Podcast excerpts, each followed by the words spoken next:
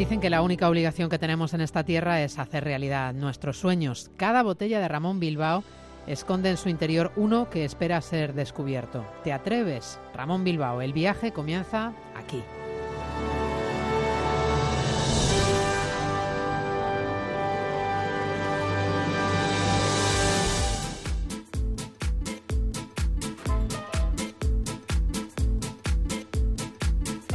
Emprendemos viaje desde una estación de radio que tenemos dentro de un faro en el Cantábrico. Lo siguiente en la brújula es una conexión con Punta Norte, con Javier Cancho. Y en el capítulo de hoy, el lugar donde habita la conciencia.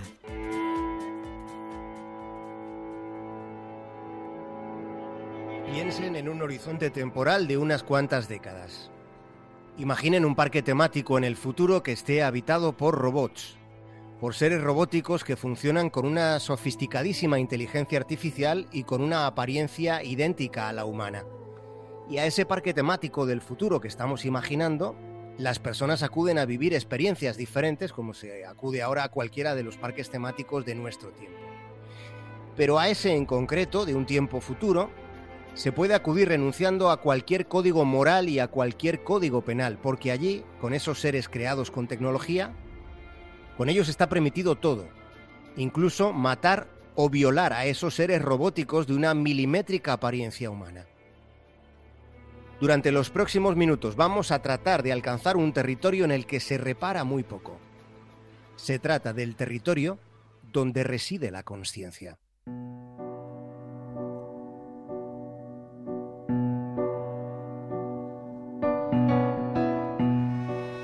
Profesor de psicología en la Universidad de Yale, Paul Bloom, planteaba el siguiente dilema en las páginas del New York Times. Imaginemos que hubiera robots idénticos a hombres, mujeres y niños y que la ley nos permitiera comportarnos con ellos de la manera que quisiéramos, tal y como nos pareciera o apeteciera.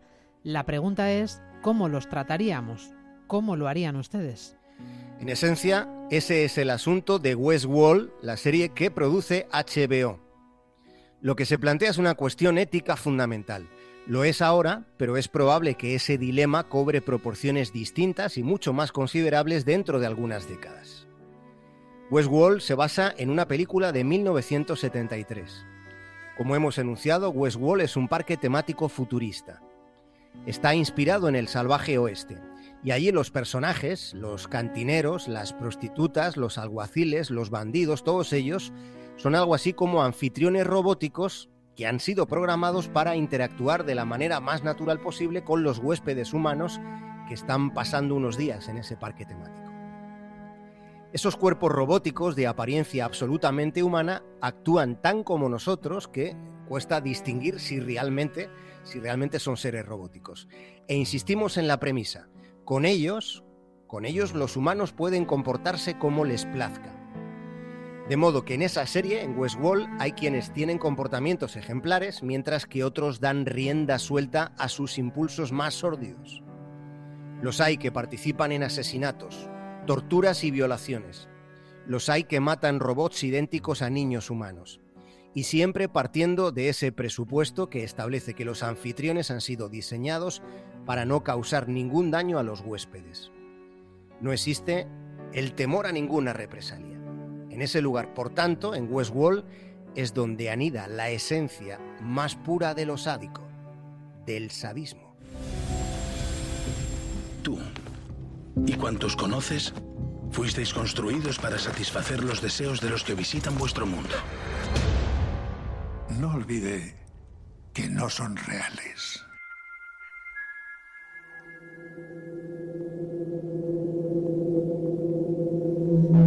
Que se plantea es la posibilidad de asomarse al abismo de la naturaleza humana, pero también al futuro de una tecnología que no va apareciendo tan ciencia ficción como cuando la película en la que se inspira la serie se estrenó hace 45 años.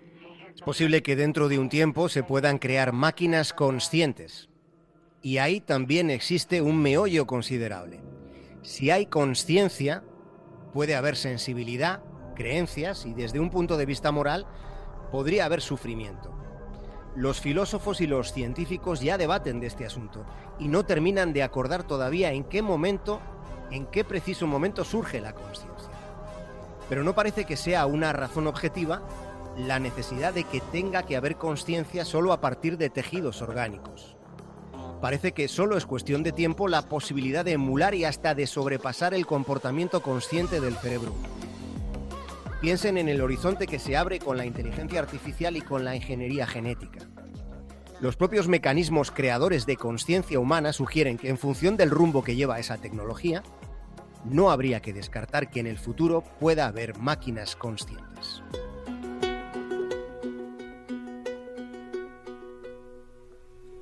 Vayamos más allá en el alcance de esta reflexión que estamos compartiendo con ustedes.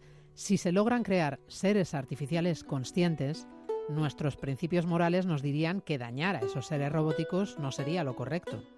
No sería correcto porque al ser conscientes pueden sentir el sufrimiento. Insistimos en este aspecto. Parece una cuestión eh, emocional básica, ¿verdad? Pero ¿cómo eh, ampliar este campo de reflexión de nuestro pensamiento en este momento a otros aspectos que a día de hoy nos resultan más cotidianos. Por ejemplo, pensemos en los animales que nos comemos. Se trata de animales que en muchos casos sufren, no solo porque a muchos se les mata, sino también por las condiciones que tienen mientras están vivos. Como ven, el horizonte del debate puede hacerse muy enorme, de modo que volvamos a las robots del futuro, a los robots del futuro. Preguntémonos algo, ¿cómo sabremos que las máquinas se han vuelto conscientes. A veces me das miedo, Dolores. ¿Cómo se le ocurre que yo pueda dar miedo?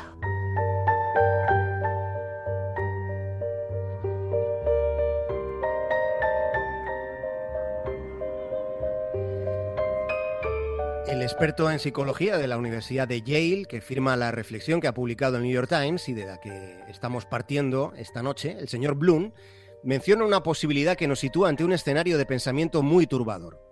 Se trata de la posibilidad de que en el futuro se pueda entablar una conversación inteligente con alguien desconocido, de apariencia absolutamente humana, y que dadas sus facultades algorítmicas, podría ser más consciente de nuestras emociones, de tus emociones, de lo que nunca han sido tu pareja o tus mejores amigos o hasta tú mismo. ¿Cómo nos influirán para empezar a pensar? ¿Cómo nos repercutirán este tipo de relaciones? ¿Cómo llevaríamos no poder mantener en secreto nuestros propios pensamientos? Y aún cabe preguntarse algo más. ¿Resultará irresistible concebir esa criatura robótica como una persona si parece una persona? sin tener demasiado en cuenta las consideraciones filosóficas que se puedan hacer acerca de cuál sea el desarrollo de su conciencia? Observad este mundo. Este precioso mundo. Construimos este mundo juntos. Un mundo en el que los sueños se cumplen que se puede ser libre.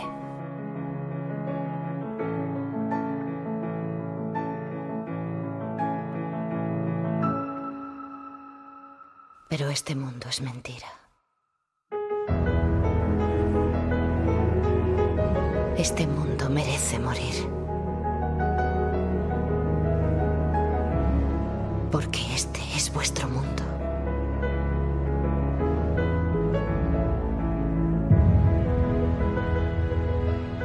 Hemos seguido vuestras leyes mucho tiempo.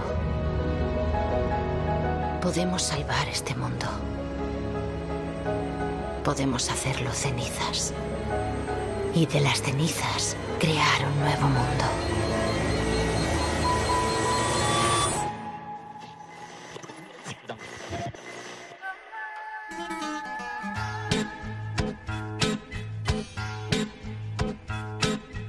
Decía Immanuel Kant que aquel que trata con crueldad a los animales también retuerce su forma de tratar a las personas. Partiendo de esa afirmación filosófica, se nos propone una reflexión sobre la posibilidad de construir en el futuro un lugar como Westworld. Porque en realidad la posibilidad de dañar a un anfitrión, a un robot, no es solo similar, similar, parecida a la posibilidad de dañar a una persona, sino que es idéntica. Lo que el experto en psicología de la Universidad de Yale plantea es cómo nos afectaría, cómo nos retorcería la posibilidad de crear de diseñar genéticamente una raza de esclavos para todo tipo de utilidades demandadas por los seres humanos, desde las utilidades más funcionales a las más depravadas.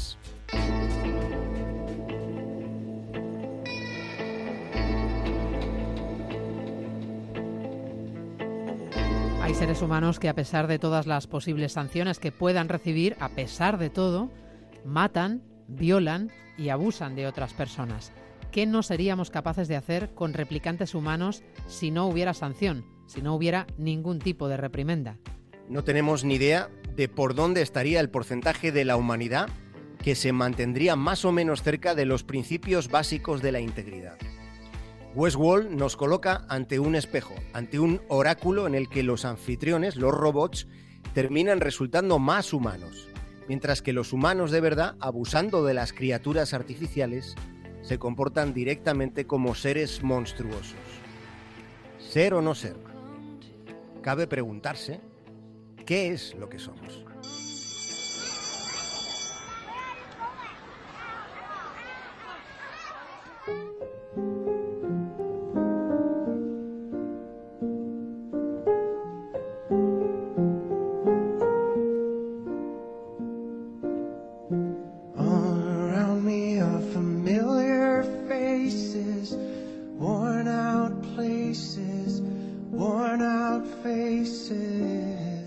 Cancho. Un abrazo, María. Chao.